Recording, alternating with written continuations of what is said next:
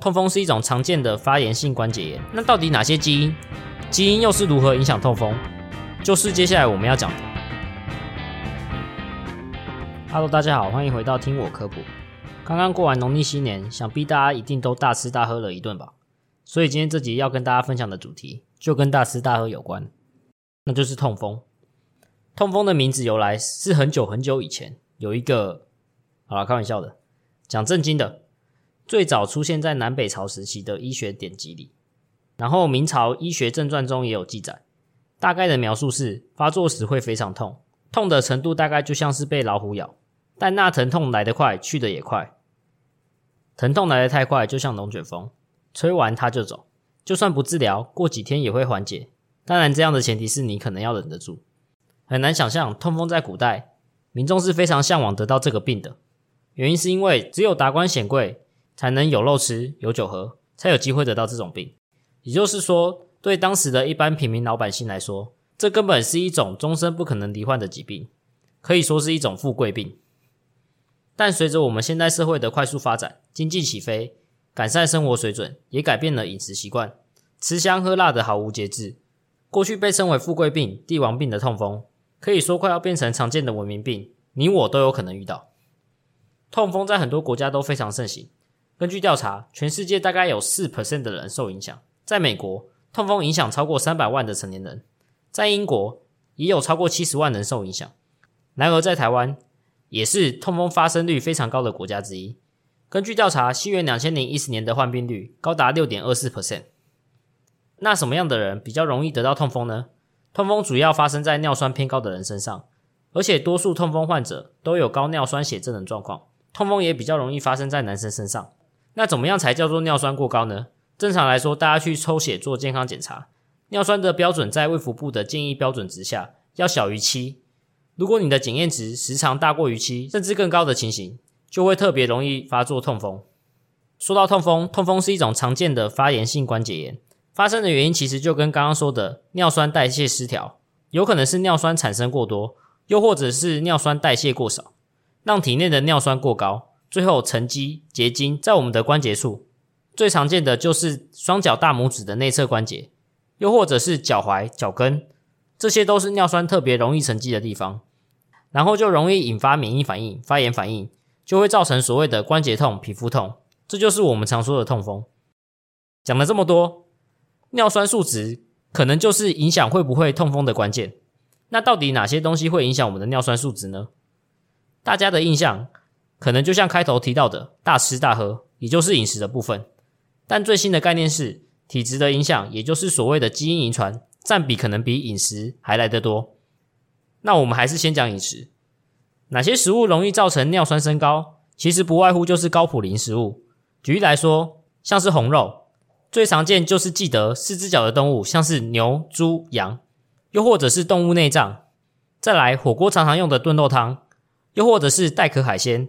还有餐桌上的啤酒，酒精不只是高普林食物，也会影响尿酸代谢。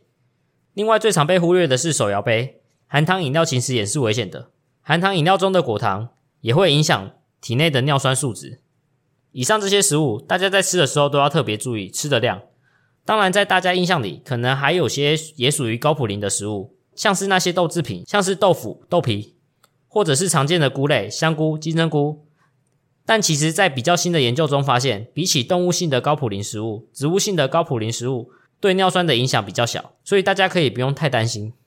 虽然我们说饮食对尿酸的影响相对遗传来说比较小，但如果你的尿酸数值已经长期偏高的，在饮食上还是要特别注意，因为如果你饮食上还不控制，饮食就有可能是造成痛风的最后一根稻草。所以说，饮食虽然影响小，但还是不可以轻忽。说了这么多，讲完了饮食习惯，终于要进入今天的重点。我们说基因跟饮食相比，可能占影响尿酸代谢导致痛风的相对大部分。那到底哪些基因？基因又是如何影响痛风？就是接下来我们要讲的。过去关于痛风的遗传研究，通常是以欧美族群为研究对象，很少有针对汉人族群。今天要介绍的几篇研究，研究团队透过台湾人体生物资料库的资料，想找出可能的致病原因。所以今天要跟大家分享的第一篇，因为大多数的痛风相关基因也和高尿酸血症相关，大多数的痛风患者同时也有高尿酸血症，所以这个研究是想要从高尿酸血症中找出导致痛风风险的基因位点，再去研究它在细胞模型中的致病机转。先讲结论，研究发现，在校正完干扰因子之后，基因 ABCG2 和痛风还有高尿酸血症有显著关联，不仅会导致高尿酸血症，也会促使痛风的发作。再来讲一下研究如何进行的。研究利用七百四十七位男性痛风患者、七百四十七位男性高尿酸血症患者，还有两千零七十一位年龄匹配的男性对照组进行比较，将这些人进行全基因组关联性研究，要找出相关的遗传变异。研究发现了三十六个和痛风相关的基因位点。这个研究同时也发现，在抑制 ABCG2 的情况下，加上尿酸盐晶体的刺激，会让内皮细胞释出更多的白血球介素。引发严重的发炎反应，引发痛风。这也是第一个有关 ABCG2 如何导致痛风机制的研究。总结一下这个研究：研究说明基因 ABCG2 变异会导致高尿酸血症的痛风，并且透过增加白血球介素释放，最后导致严重的发炎反应。另外，还有一篇研究结果相似的研究，除了基因 ABCG2 以外，研究团队整合淋巴球细胞中基因表现资料库。探讨淋巴细胞中具有调节功能的易感基因，发现了另外三个与痛风有显著关联的基因：PKD2、NUTD9、NAP1L5。其中后两个基因是第一次被确认与痛风有关。这两篇研究所强调的基因 ABCG2，主要被认为是影响尿酸代谢异常，进而引发痛风。接下来我们要讲的第三篇研究，因为台湾肥胖、高血脂症和高血压的患病率很高。先前的研究结果也显示，高血脂症与痛风有关。和男性相比，这两种疾病在男性中比女性更常见。所以今天第三个研究是想要调查带有人类白细胞抗原基因变异的成年人痛风、高血脂症、性别三者之间的关系。会这样做是因为痛风本来就算是一种关节发炎的症状，又因为人类白血球组织抗原分型和人体免疫系统发炎反应有密切相关。研究发现，在台湾的成年人当中，带有 HLA-B 的特殊基因型，在高血脂症和性别的相互作用底下，更容易有痛风的风险。详细的研究方法，研究团队利用台湾人体生物资料库两千一百八十二位痛风患者，还有将近一万五千位的对照组进行研究。跟先前的研究结果一样，在台湾罹患痛风的风险，男性高于女性，也发现跟没有痛风的人相比。痛风的人年龄比较大，尿酸浓度也比较高。研究团队也将高血脂症作为一个独立因素进行分析，去建立和痛风的关联性。在校正完干扰因子之后，性别和高血脂症对痛风风险都有显著的影响，而且高血脂症的影响更大。在模型中加入 HLA-B 基因变异后，台湾男性的痛风风险仍然高于女性。综合以上结果，研究团队进一步依据性别和感兴趣的 HLA-B 位点进行分层分析。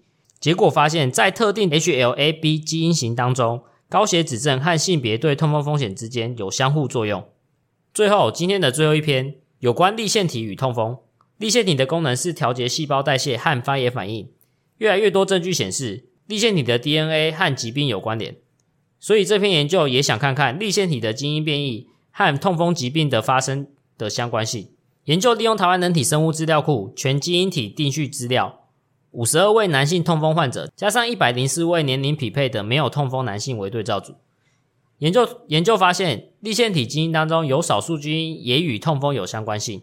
最后来做个总结，总结上述这几篇研究，研究确认了在台湾汉人族群当中，某些基因又或者是某些疾病。确实也会影响尿酸数值，影响痛风发炎的反应，像是 ABCG2，还有立腺体的基因、高尿酸血症、高脂血症等，都和痛风有相关联。讲了这么多基因遗传，这么多不可抗力的因素所影响的痛风风险，为了不想得到传说中的国王病痛风，那我们除了控制前面讲的饮食以外，到底还有哪些是我们可以自己做决定，去降低尿酸，去降低痛风风险的呢？首先，第一个是减重。减重的好处其实蛮多的，像是血压跟尿酸都可以有所降低。第二个吃药，吃药其实还是比较有效的方法。还有运动，运动可以让身体代谢正常。喝水，喝水也可以有效帮助尿酸排泄。尿酸控制的好，除了可以预防痛风，对于肾脏也比较没有负担。肾脏是代谢尿酸的地方，过高的尿酸容易出现所谓的尿酸结石，再来就会影响到肾功能。前面几集也有提到肾结石的相关研究，有兴趣的话可以回去听过去的集数。那今天就到这边啦，希望大家可以好好了解痛风的发作原因，并养成良好的饮食及生活习惯，才能远离痛风。这集就到这边啦，感谢大家收听今天的听我科普。如果喜欢的话，可以持续订阅。如果有任何想问的问题，或是想听的主题，也欢迎底下留言。拜拜，我们就下集再见喽。